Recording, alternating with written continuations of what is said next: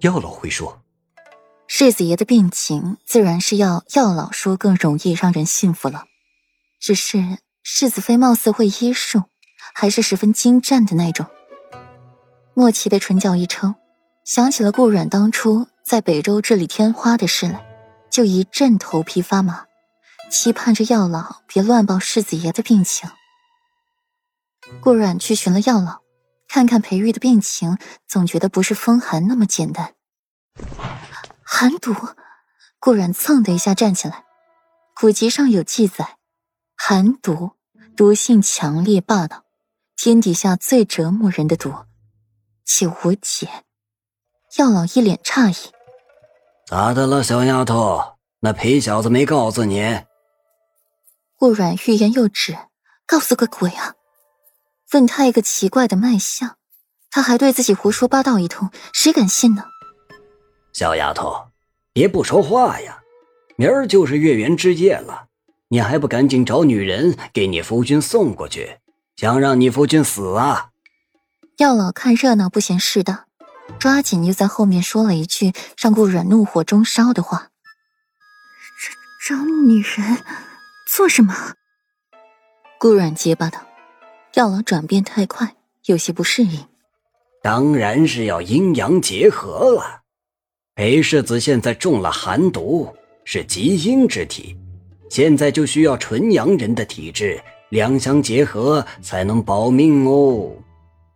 最好是处子之身，不过世子妃你貌似已经不是处子之身了，也非纯阳之人呢。药老说到后面。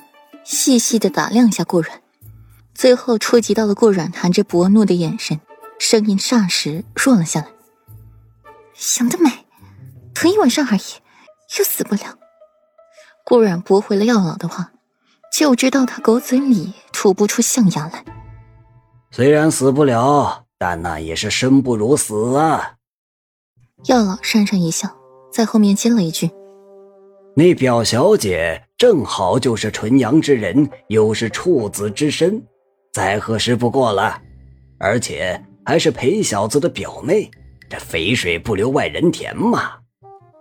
药老往后退一步，笑得坦然：“闭嘴！这件事就不用药老操心了。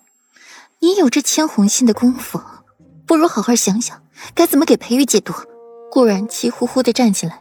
在药老这儿半点便宜没有讨到，倒是被药老一顿气。这寒毒啊，打娘胎里带出来的，而且寒毒无解，唯一的法子也只是减轻痛苦。药老摇摇头，没法子，这毒就连当年的先王妃都没有办法，那白清华也是束手无策，他还能有什么法子？世上万物相生相克。没有解不了的毒，只有不努力和医术不精湛的大夫。顾然怼药老一句，直接让他说不出来话。在药老这里受了气，顾然也是一刻不想再待下去。哪知刚出了药老的屋子，迎面就遇见了温若然。表嫂，温若然屈身一礼，冲着顾然盈盈一笑：“你身子不好，天黑了也别到处乱跑。”你要是出了事，你身边的这位嬷嬷可就要来找本妃的麻烦了。顾阮阴阳怪气的说着话，当真是没给温若然半点面子。温若然脸上讪讪，往旁边退，声音轻灵悦耳：“给表嫂造成了困扰，是若然的不是，安嬷嬷只是护主心切罢了，还请表嫂不要怪罪。你倒是会做好人。”顾阮漂亮的凤眸沉下。深深的看温若然一眼，他不主动找麻烦，固然也不介意他住在府里，只是若敢耍什么花样，那可就怨不得他了。表嫂，若然刚刚听药老说，表哥身中寒毒，需要与纯阳女子阴阳结合，才能安然度过明晚。温若然欲言又止，可只要不是傻瓜，都能听懂温若然的话中意思。就是想去现身爬床呗，然后凭着表兄妹的这层关系，又是救命恩人，名正言顺的成为裴玉的侧妃，甚至是嫔妃。